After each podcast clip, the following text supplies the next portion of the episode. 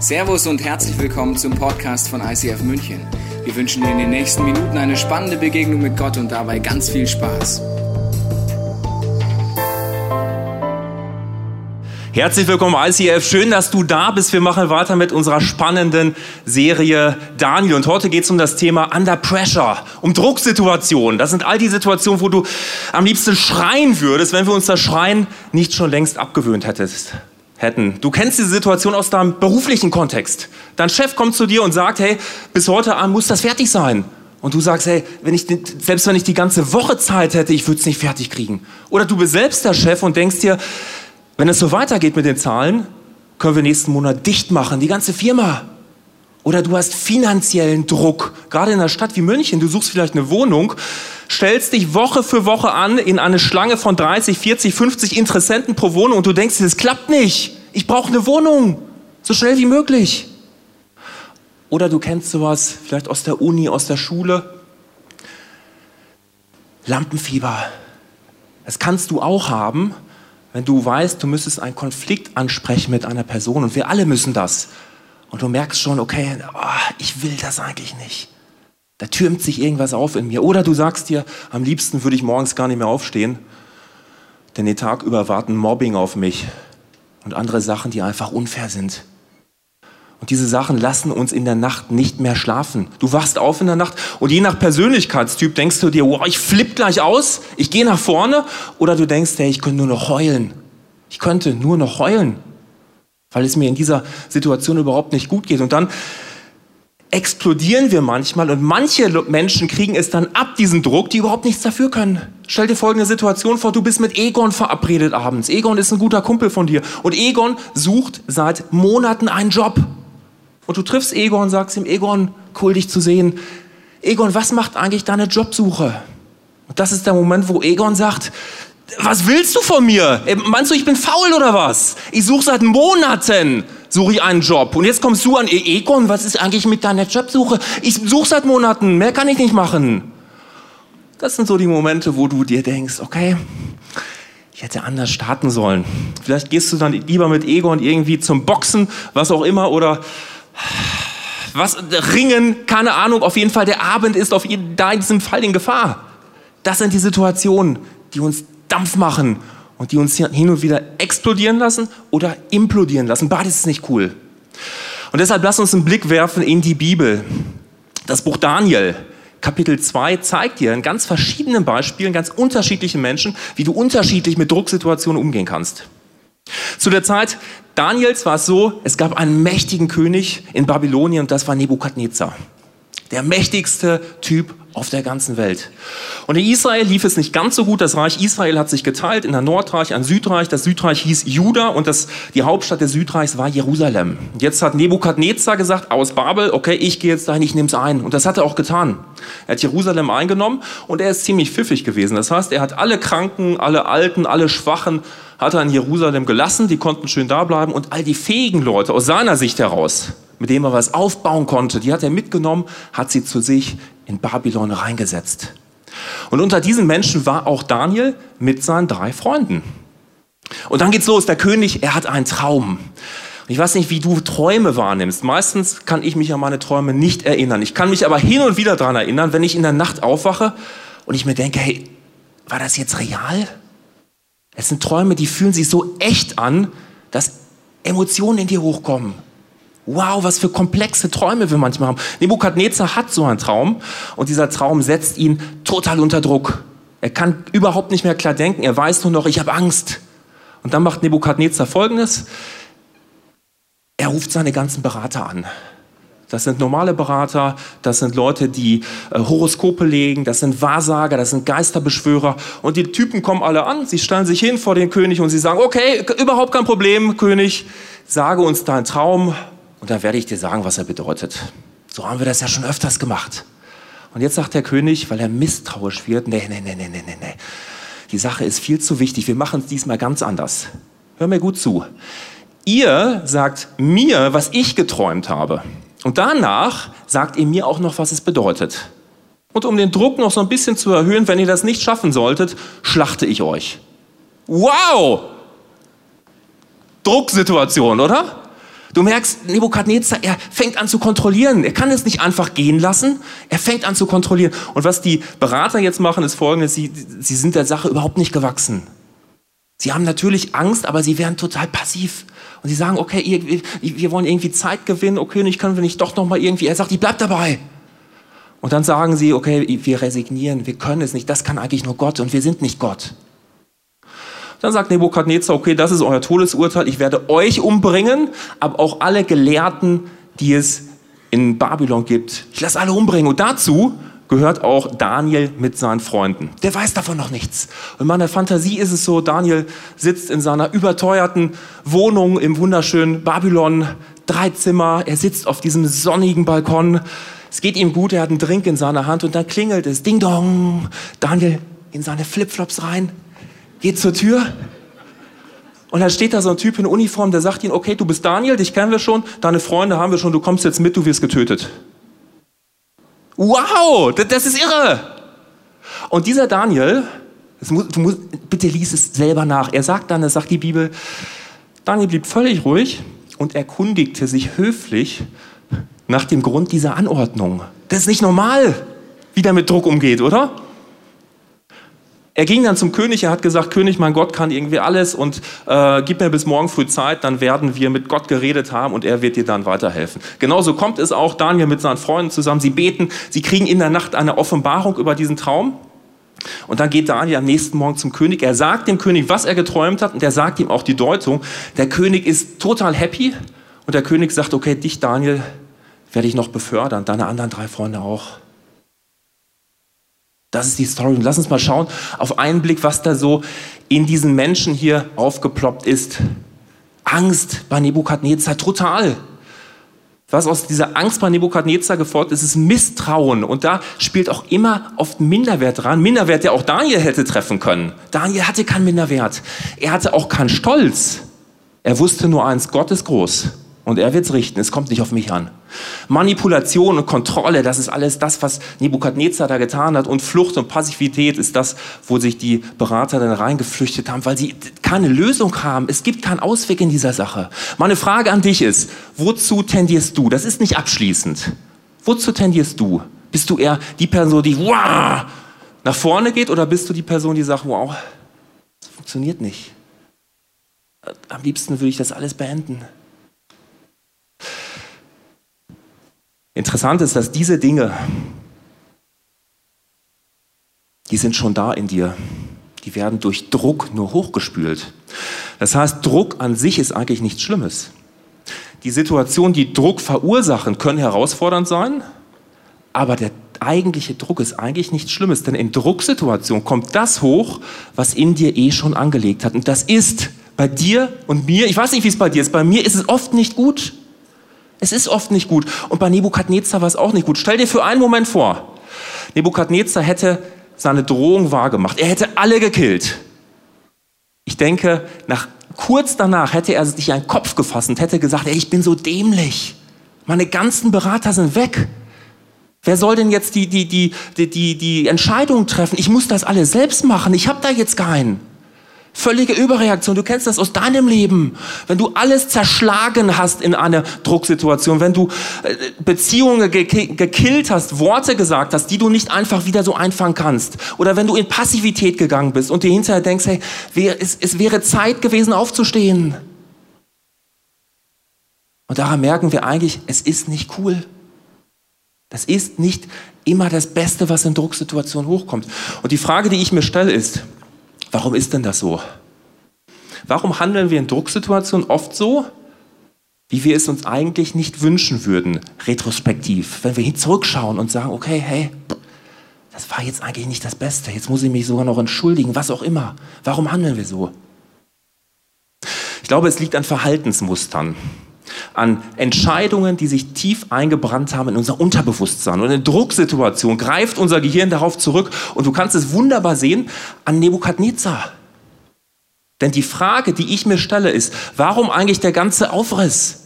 Warum hat Nebukadnezar sich nicht sofort an Daniel gewandt? Der hätte sich das doch alles sparen können mit den Beratern.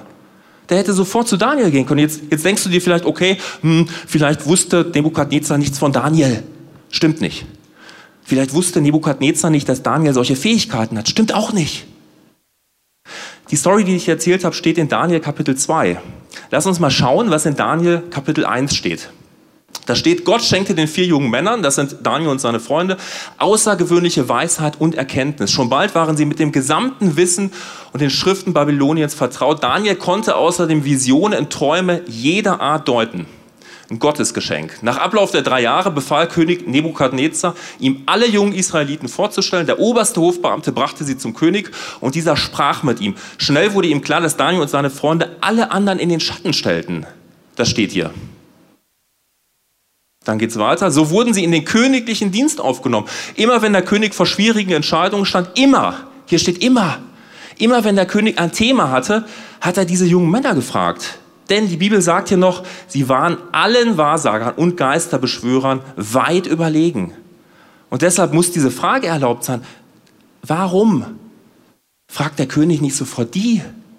Weil die kennt er doch. Warum lässt er die ganzen anderen Typen auflaufen? Es macht eigentlich keinen Sinn. Und vielleicht denkst du dir jetzt, okay, hm, ist eigentlich ein Beweis dafür, der Nebukadnezar ist ein Depp. Das ist ein Volldepp. Ich glaube nicht, dass er ein Depp war. Ich glaube, dass Nebukadnezar ein ganz normaler Mensch war, so wie du und ich. Und wir Menschen, wir tendieren dazu, im Grunde genommen, bei gründlichem Überlegen zu wissen, was jetzt eigentlich sinnvoll wäre. Und dann tun wir es doch nicht. Und wir müssen uns hinterher entschuldigen und zurückrudern und wer weiß was machen. Genauso ist es bei Nebukadnezar. Und wenn du Christ bist, ist das Ganze noch viel krasser. Wenn du heute kein Christ hier bist, herzlich willkommen, dann verrate ich dir jetzt was über Christen. Wir Christen nennen uns Christen, weil wir sagen, okay, Jesus Christus ist der Sohn Gottes, er ist Gott und er hat einen genialen Plan für mich. Er weiß alles, er kann mir in jeder Situation helfen, ich kann mich immer an ihn wenden, deshalb bin ich Christ. Und dann kommen Drucksituationen in unserem Christenleben auf. Ja? Irgendwas, was jetzt uns irgendwie uncool trifft. Welche Berater wählen wir dann? Gehen wir zu Gott oder gehen wir zu dem Berater Angst? Wir wissen, dass Gott alles kann. Und trotzdem wenden wir uns diesem Berater Angst zu. Wir wissen, dass Gott großartig ist und trotzdem wenden wir uns dem Berater Minderwert zu. Wir wissen, dass Gott uns liebt. Und trotzdem gehen wir zu Zorn, Hass und wollen ausflippen in den Situationen. Wie, mit wie vielen Menschen sprichst du bei deinen Problemen, bevor du mit dem guten Berater Gott sprichst? Und verstehe mich nicht falsch, deine Freunde, sie können dir sicherlich guten Rat geben. Aber es ist und bleibt, so gut dieser Rat auch sein mag, immer menschlicher Rat. Der Einzige, der dir göttlichen Rat geben kann, ist Gott. Deshalb verhalten du und ich, wir verhalten uns immer wieder so wie Nebukadnezar. Ich glaube, es liegt daran, dass wir in Verhaltensmustern feststecken. Bei Nebukadnezar siehst du es ganz genau. Nebukadnezar war geprägt über Jahrzehnte. Man hat ihm Folgendes gesagt, Herr Nebukadnezar, wenn du, ein wenn du das Problem hast, geh zu dem Berater. Wenn du das Problem hast, geh zum Wahrsager. Wenn du das Problem hast, geh zu einem Sterndeuter. Und dann hat Nebukadnezar, der so über Jahrzehnte geprägt wurde, Daniel und seine Freunde kennengelernt. Und die Zeitspanne bis zu dem Traum, das waren wenige Wochen. Das heißt, Nebukadnezar wusste, wo guter Rat ist. Und jetzt kommt die Herausforderung und er springt zurück in alte Muster. Alles das, was ihm früher mal geholfen hat, alles, was irgendwie damals mal da war. Und warum ist das so? Weil unser Gehirn so tickt. Dein Gehirn versucht gerade in Drucksituationen möglichst energiesparend zu arbeiten. Das bedeutet, du bist völlig außer dir, mega Stress, mega Druck und dann greift dein Gehirn auf bestehende Strukturen zurück, Verhaltensmuster. Das ist alles schon vorgedacht. Wenn dein Gehirn jede Entscheidung nochmal neu treffen müsste, okay, wenn ich jetzt das mache, dann folgt daraus das, dann muss ich aber das noch bedenken und habe ich das noch auf dem Schirm und da kommt noch was, das kostet Energie und Zeit. Und deshalb tickt dein Gehirn so, wow, paff, abgespeichert, nehme ich jetzt und hinterher merke ich, ach, so richtig gut ist es doch nicht. Damit wir uns das Ganze noch ein bisschen besser anschauen können, habe ich dir dieses Gehirn hier mitgebracht. Diese Veranschaulichung steht für ein Gehirn. Dein Gehirn ist sehr komplex und deshalb brauchen wir eine Frau, die ebenfalls sehr komplex ist. Diese Frau ist Christina. Christina, hilf uns mal weiter mit dieser Veranschaulichung. Schön. Vielen Dank, Jens. Das ist mein Gehirn. Danke, Jens. Ihr könnt gerne klatschen. Das ist mein Gehirn und du siehst schon, mein Gehirn ist wirklich sehr, sehr komplex und das ist jetzt auch nur ein ganz kleiner Teil von meinem Gehirn, weil in meinem Gehirn gibt es ganz viele solche Irrungen und Wirrungen und Windungen und das Interessante ist, in deinem Gehirn auch. Es beruhigt mich auch, weil dann weiß ich, ich bin gar nicht allein. Das ist mein Gehirn. Und Verhaltensmuster, der Jens hat es dir vorher schon gesagt, die entstehen dadurch, dass du über bestimmt, eine bestimmte Zeit, dass du eine bestimmte Erfahrung gemacht hast, dass du bestimmte Situationen erlebt hast und dass du Entscheidungen getroffen hast, bewusst oder unbewusst, und daraus dann ähm, Verhaltensmuster abge, abgeleitet hast. Um es dir ein bisschen plastischer zu machen, habe ich dir mein Gehirn mitgebracht und ich habe dir eine Geschichte mitgebracht aus meinem Leben. Ich hatte als Kind ein, eine Situation und ein Problem, das ich gerne gelöst gehabt hätte. Die Situation war, dass meine Mama psychisch krank war. Und das war eine sehr, sehr anstrengende Situation grundsätzlich schon mal, immer eigentlich. Deswegen habe ich mir gedacht, ich brauche eine Lösung, war ja schlau als Kind und ich hatte von einer Lösung gehört, die heißt, man kann beten und man kann mit diesem Gott reden und dieser Gott kann Wunder tun, er kann Kranke heilen. Also habe ich als Kind gebetet. Ich habe Abend für Abend, bevor ich ins Bett bin, gebetet, lieber Gott, bitte mach, dass meine Mama gesund wird, weil ich weiß, du kannst, du kannst es. Die Erwachsenen erzählen mir das immer. Ich weiß, das funktioniert. Also bitte mach das. Was habe ich gemacht? Ich habe ein wirklich gutes Muster angelegt. Ich habe eine gute Entscheidung getroffen als Kind. Ich habe mich an Gott gewandt. Was ist dann leider passiert? Gott hat nichts gemacht. Meine Mama ist in meiner Kindheit nicht gesund geworden. Inzwischen, 38 Jahre später, kann sie sehr gut, sehr gesund leben. Sie nimmt Medikamente, sie ist stabil, sie ist total ausgeglichen. Es geht ihr wirklich gut und wir haben Gott sei Dank, das ist ein Geschenk von Gott für mich, eine richtig gute Beziehung. Aber die Kind Christina hat es nicht erlebt. Damals in meiner Realität ist meine Mama nicht gesund geworden. Und meine Gebete, das ist das, was ich mir abgespeichert habe, ganz, ganz, ganz, ganz tief, hatten nichts gebracht. Und weißt du, was passiert ist hier in meinem Kindergehirn, in meinem Unterbewusstsein, habe ich aus dieser Erfahrung eine unbewusste Entscheidung abgeleitet, eine Entscheidung darüber, wie Gott ist. Und meine Entscheidung über Gott war, auf Gott kann ich mich nicht verlassen. Gott ist in meinen Herausforderungen gar nicht da. Ich kann schon mit ihm reden, aber der macht halt nichts. Und irgendwie habe ich ganz, ganz, ganz, ganz, ganz, ganz tief, völlig unbewusst abgespeichert, Gott ist tot. Und wenn Gott tot ist und wenn ich mich auf Gott nicht verlassen kann, wenn ich ihm nicht vertrauen kann, dann muss ich in Zukunft einfach alles selber in die Hand nehmen. Dann werde ich eine starke Frau. Ich treffe meine eigenen Entscheidungen und ich lebe mein Leben möglichst unabhängig von Gott. Und das habe ich gemacht, viele, viele Jahre.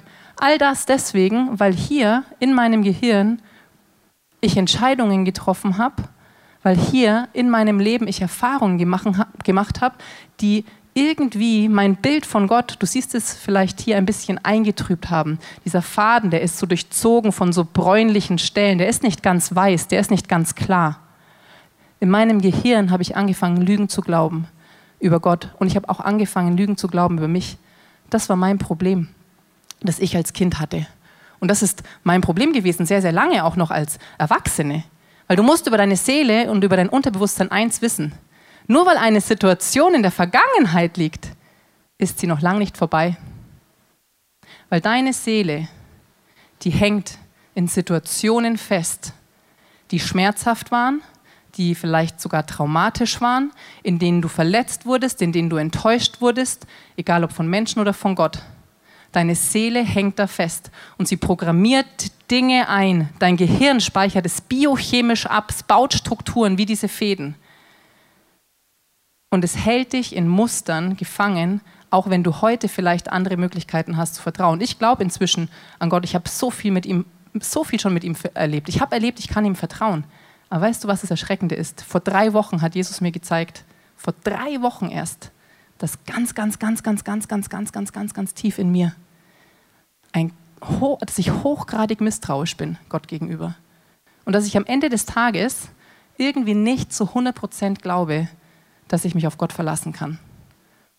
Und in meiner Vergangenheit habe ich deswegen Entscheidungen getroffen, ohne Gott. Und es hat mich in Situationen gebracht, wo ich danach, wie absurd, Gott angeklagt habe. Weil ich mir gedacht habe, ja, da siehst du es wieder, du hast mich verlassen. Du bist wieder nicht da. Ich habe es schon immer gewusst. So war es schon immer, jetzt ist es wieder so. Ja, aber ich habe mich in die Situation manövriert. Warum?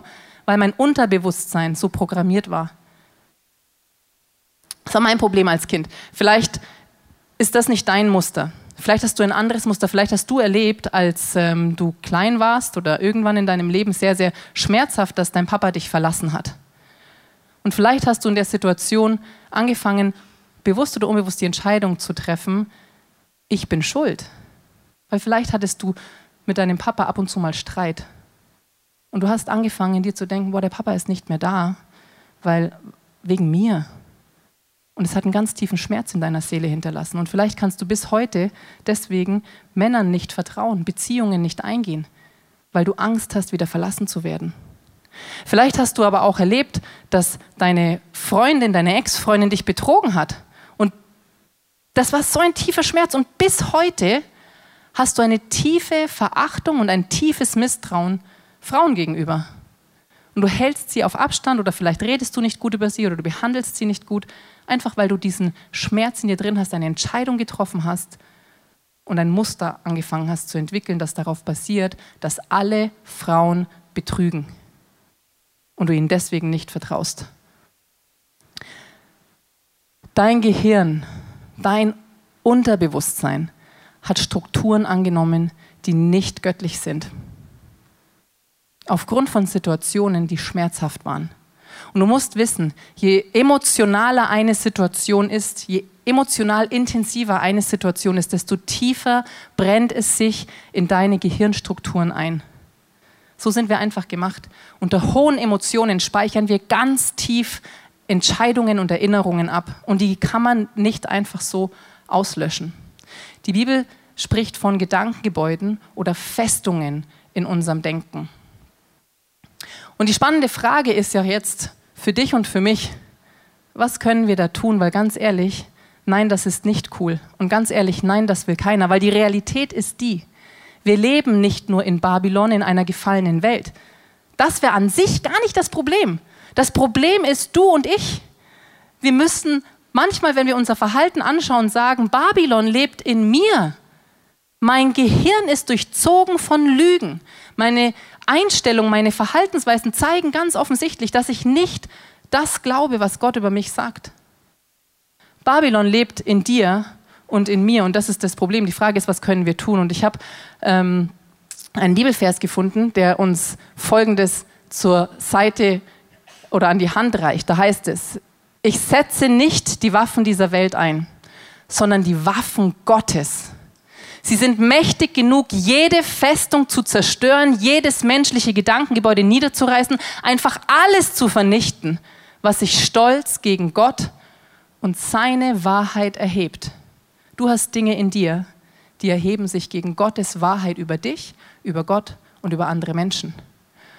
Deswegen geht es weiter. Alles menschliche Denken nehmen wir gefangen und unterstellen es Christus, dem es gehorchen muss. Das Problem ist, du und ich, unsere Seele, kann nicht unterscheiden zwischen damals und heute. Du hast, auch wenn du Jesus kennst, Teile in dir, die sind bis heute nicht unter dem Gehorsam Jesu Christi. Die sind nicht gefangen genommen worden von Jesus, sondern sie sind gefangen genommen worden von einem babylonischen System. Von Lügen, die dir eingeredet wurden, von Erfahrungen, die du gemacht hast, von Erinnerungen, die du einfach nicht auslöschen kannst. Das ist das Problem. Und die Bibel sagt, die Lösung ist, dass wir göttliche Waffen einsetzen, dass wir unser Denken gefangen nehmen unter Jesus Christus. Wie kann man das machen? Daniel lebt uns vor, wie er es macht. Der Jens hat es dir vorhin gesagt, Daniel entscheidet in dieser Drucksituation auf eine göttliche Art und Weise. Der hat irgendwie gecheckt, wer er ist und er hat irgendwie gecheckt, wie er gut damit umgehen kann. Und seine erste Waffe, die er einsetzt, sind seine Freunde. Und ich sag dir eins, egal wie gut es dir geht in deinem Leben, investiere bitte in Beziehungen. Es müssen nicht viele sein, aber du brauchst Menschen, die ganz nah an deinem Herzen rangehen, ran, dran sind, die du anrufen kannst, mit denen du dich treffen kannst und zu denen du sagen kannst, schau mal, ich bin in der Situation und ich spüre gerade, es spült wieder was hoch und ich komme hier nicht klar. Und weißt du, das Problem, wenn du so gestrickt bist wie ich, ist, dass du denkst, schaffe ich selber. Weil ich habe alles selber geschafft in meinem Leben. Stimmt nicht? Aber das ist die Lüge, die es mir einredet. Und dann ist es schwierig, manchmal Leute an dich ranzulassen. Ich bin stark genug, komm damit alleine klar. Und schon ist es schwierig, Leute an dich ranzulassen.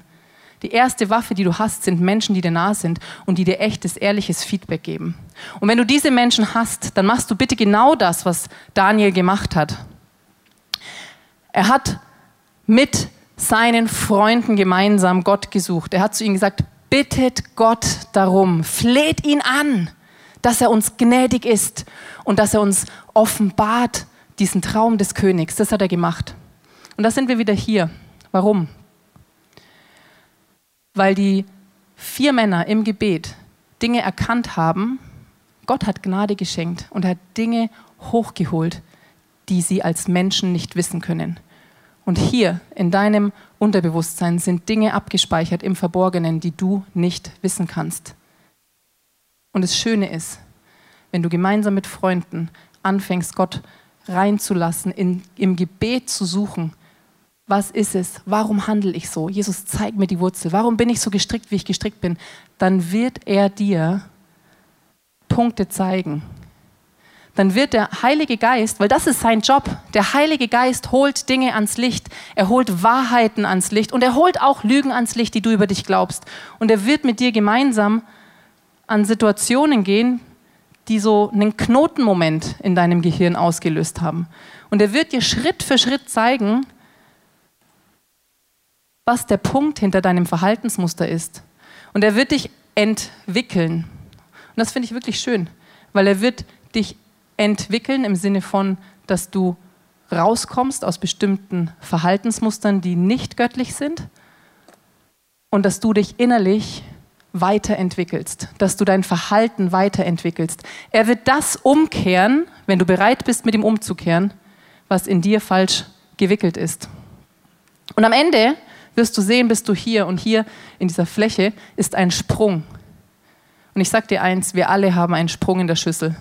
Ich will dich nicht beleidigen, aber es ist die Wahrheit. Weil wir alle haben Dinge erlebt in unserer Seele und in unserer Seele abgespeichert, die wirklich schmerzhaft waren. Und der Heilige Geist will diesen ganzen Weg mit dir zurückgehen, gemeinsam mit Menschen, die dich begleiten, gemeinsam mit Menschen an deiner Seite, damit das, was war, nicht ungeschehen gemacht wird, aber damit es unwirksam gemacht wird, weil er dich da rauswickelt, weil er Dinge ans Licht holt. Und dann siehst du schon, wenn du das ernst nimmst und wenn du das machst und wenn du nicht weißt, wie es geht, dann bitte ich dich, informier dich oben oder informier dich auf unserer Homepage darüber, was Get Free bedeutet. Weil das ist das, was wir am Get Free machen. Wir entwickeln Dinge, die schief gewickelt wurden. Und wenn du das gemacht hast, du siehst schon, dann kommt plötzlich Klarheit rein, gell? Dann ist es nicht mehr verwirrt, dann ist mein Inneres nicht mehr irgendwie durcheinander, sondern dann bin ich klar. Und wenn es klar ist, dann bleib da bitte nicht stehen, sondern bau ein neues Gedankengebäude. Erinner dich an die Wahrheit. Und auch das macht Daniel. Daniel ruft seine Freunde bei ihrem hebräischen Namen. Das heißt, er ruft sie bei ihrer göttlichen Identität, bei dem, wer sie wirklich sind. Und du, wenn du Gedankenmuster erkennst, wenn du Verhaltensweisen erneuern möchtest, hast nur eine Möglichkeit, etwas Neues zu, zu, aufzubauen. Erinner dich an Gottes Wahrheit über dich. Und diese Wahrheit findest du auch schon in Daniel, weil in Daniel liest du, dass er diesen Traum, den Nebukadnezar hat, interpretiert. Dass er diese Deutung mit auf den Weg bekommt. Und den Traum, den Nebukadnezar hat, den habe ich dir in einem Bild mitgebracht. Da siehst du eine Statue. Nebukadnezar träumt von dieser Statue. Sie hat unterschiedliche Materialien an ihrem Körperteil. Und in dem Traum löst sich aus dem Nichts ein Stein und er zermalmt diese Statue. Spannend? Und Daniel hat dazu eine, eine Antwort. Daniel weiß, was das bedeutet. Und er sagt ihm Folgendes. Ich habe es dir mitgebracht. Noch während diese Könige, also diese, ähm, diese verschiedenen Materialien stehen für Herrschaftsbereiche, für Reiche, die es tatsächlich auch gab nach dem babylonischen Reich, kannst du in den Geschichtsbüchern nachlesen. Noch während diese Könige an der Macht sind, wird der Gott des Himmels ein Reich aufbauen, das niemals zugrunde geht. Keinem anderen Volk wird er jemals die Herrschaft übertragen. Ja, es bringt alle anderen Reiche zum Verschwinden und wird selbst für immer fortbestehen. Das, mein König, war der Stein, der ohne menschliches Zutun vom Berg losbrach und die Statue aus Ton, Eisen, Bronze, Silber und Gold zertrümmerte. Dieser Stein, und ich will dir, ich wünsche mir so sehr, dass du das verstehst, dieser Stein, von dem hier die Rede ist, wird in Apostelgeschichte nochmal erwähnt und da liest du folgendes, da heißt es, Jesus ist der Stein, von dem in der Heiligen Schrift gesprochen wird, ihr Bauleute habt ihn als unbrauchbar weggeworfen. Nun aber ist er zum Grundstein des ganzen Hauses geworden. Nur Jesus kann den Menschen Rettung bringen. Nichts und niemand sonst auf der ganzen Welt rettet uns. Jesus Christus, derjenige, der für dich und mich am Kreuz gestorben ist, ist derjenige, der dir und mir hilft, neue Gedankengebäude, neue Wahrheiten in uns aufzubauen. Weil die Bibel sagt ganz klar, jeder, der an Jesus Christus glaubt, hat die Macht, ein Kind Gottes zu werden. Und ich sage dir eins, egal was du in deinem Leben gelernt hast über Gott, egal was du für Erfahrungen gemacht hast, das sind deine babylonischen Erfahrungen. Gottes Wahrheit ist, du bist Sohn Gottes. Und du bist Tochter Gottes. Egal was Menschen dir einreden, egal was Erfahrungen dir einreden, egal was war, das ist das, was ist. Und das ist die Wahrheit. Und wenn du diese Wahrheit anfängst zu glauben, dann kannst du Jesus mit reinnehmen hier in deine, in deine Gedankengebäude. Dann kannst, kann Jesus damit reinkommen, so wie der Jens jetzt auf die Bühne kommt. Und er wird sein Kreuz aufstellen. Er wird aufstellen sein Fundament in deinem Leben. Und er wird alle Reiche niederreißen, so wie er diese Statue niedergerissen hat. Alles, was in dir gegen Gott steht, wird er niederreißen, nicht um dich niederzureißen, sondern um dich rauszuführen, rauszureißen aus deiner babylonischen Gefangenschaft und um sein Reich, seine Herrschaft in dir aufzubauen um ein Fundament zu legen der Wahrheit, der göttlichen Identität. Weil das ist es, wozu du gemacht bist. Am Kreuz zeigt dir Jesus, dass du dazu da bist, umzukehren aus deiner Sklaverei und heimzukehren zu deinem himmlischen Vater. Das ist der Ruf vom Kreuz. Komm nach Hause, mein Sohn. Komm nach Hause, meine Tochter. Bleib nicht länger in Babylon gefangen, sondern lass dir von mir zeigen, wer du wirklich bist. Dafür hat Jesus alles bezahlt, alles gegeben. In meinem Gedankengebäude, meinem Misstrauen Gott gegenüber, ich will dir nur sagen, wie ich es praktisch gemacht habe, damit du einfach eine Idee hast, was du machen kannst, habe ich irgendwann, vor kurzem erst, das einfach das war eine Offenbarung, so wie Daniel diesen Traum offenbart bekommen hat. Ich habe es einfach irgendwann erkennen dürfen. Boah, krass, das ist mein Bild von Gott. Ich dachte immer, ich kenne Gott. Aber tief in meiner Seele kannte ich ihn nicht. Und dann habe ich mir gedacht, okay, jetzt wo ich das erkannt habe, wo ich umgekehrt bin, wo Gott mich entwickelt hat, kann ich was Neues aufbauen. Und ich habe mir eine Bibelstelle ausgesucht. Und seit ich diese Bibelstelle habe, sage ich sie mir jeden Morgen und jeden Abend. Und ich sage sie mir auch in der Kasse, an der Kasse im Aldi, wenn es mal wieder länger dauert. Und ich sage sie mir auch an meinem Arbeitsplatz, wenn ich mal wieder keine Ahnung habe, wie ich es machen soll. Und ich sage es mir eigentlich immer, wenn ich am Limit bin. Und was ich mir sage ist, ich habe die Entscheidung getroffen und ich bin entschieden, dass meine Hilfe von Gott kommt, der Himmel und Erde gemacht hat. Ich habe die Entscheidung getroffen und ich bin entschieden, dass meine Hilfe von Gott kommt, der Himmel und Erde gemacht hat. Ich habe die Entscheidung getroffen und ich bin entschieden, dass meine Hilfe von Gott kommt, der Himmel und Erde gemacht hat. Ich habe die Entscheidung getroffen und ich bin entschieden, dass meine Hilfe von Gott kommt, der Himmel und Erde gemacht hat. Wenn du etwas Neues aufbauen willst, rate ich dir, bau dein Leben auf Gottes Wahrheiten. Ich habe viele solcher neuen Entscheidungen getroffen in den letzten Wochen und ich sage sie mir jeden Morgen und jeden Abend und immer, wenn ich an der Aldi-Kasse stehe und es nicht weitergeht. Und vielleicht denkst du, du bist ein bisschen bescheuert. Es kann sein, es ist mir völlig egal. Weil ich weiß, worauf ich jetzt mein Leben neu aufbaue. Auf Gottes Wahrheit, auf seinem Fundament. Und ich werde alles dafür tun, dass meine Gehirnwindungen erneuert werden und mein Fundament, das, worauf ich stehe, worauf ich mein Leben aufbaue, nicht mehr diese babylonischen Lügen sind. Ich will das nicht. Ich will nicht Gefangene sein meiner Vergangenheit. Ich will nicht Gefangene sein meiner Erfahrungen. Ich will nicht Gefangene sein meiner Muttergeschichte, meiner Vatergeschichte, meiner Beziehungsgeschichte, meiner was auch immer Geschichte. Ich bin kein Kind aus Babylon. Ich bin ein Kind Gottes, eine Tochter. Und du bist es auch. Und was wir jetzt machen, ist, dass wir uns einen Moment Zeit nehmen. Und du darfst einfach mal ruhig werden und überlegen, mit dem Heiligen Geist zusammen, Heiliger Geist, was habe ich denn für Gedankengebäude? Wo habe ich Festungen, die nicht deiner Wahrheit über mich entsprechen? Und ich bete wirklich, Jesus, ich bete, Heiliger Geist, dass du jetzt diese kurze Zeit nimmst, um genau die Themen hochzuspülen, an die du heute gehen möchtest. Amen.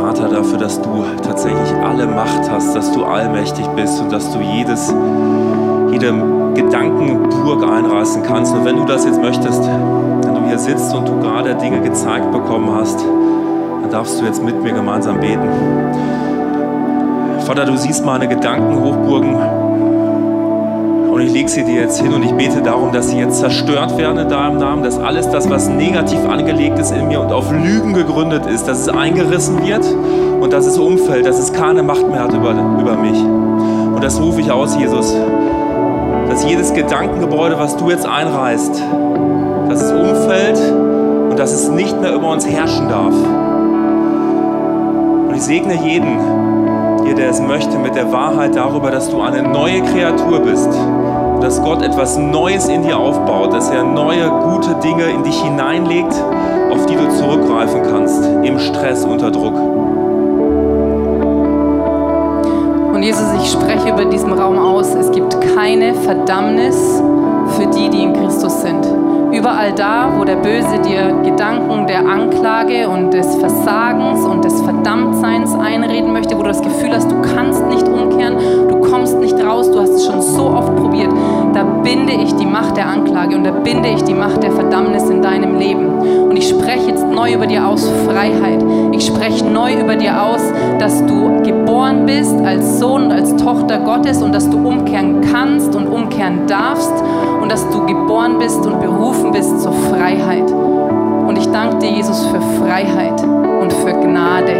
Und ich bete, dass dieser Raum jetzt überfließt von deiner Gnade und von deiner Liebe und wir ganz neu heimkommen dürfen in deine Arme, himmlischer Vater. Wir hoffen, dass dir diese Predigt weitergeholfen hat. Wenn du Fragen hast, kannst du gerne an info at icf-moenchen.de mailen und weitere Informationen findest du auf unserer Homepage unter www.icf-moenchen.de.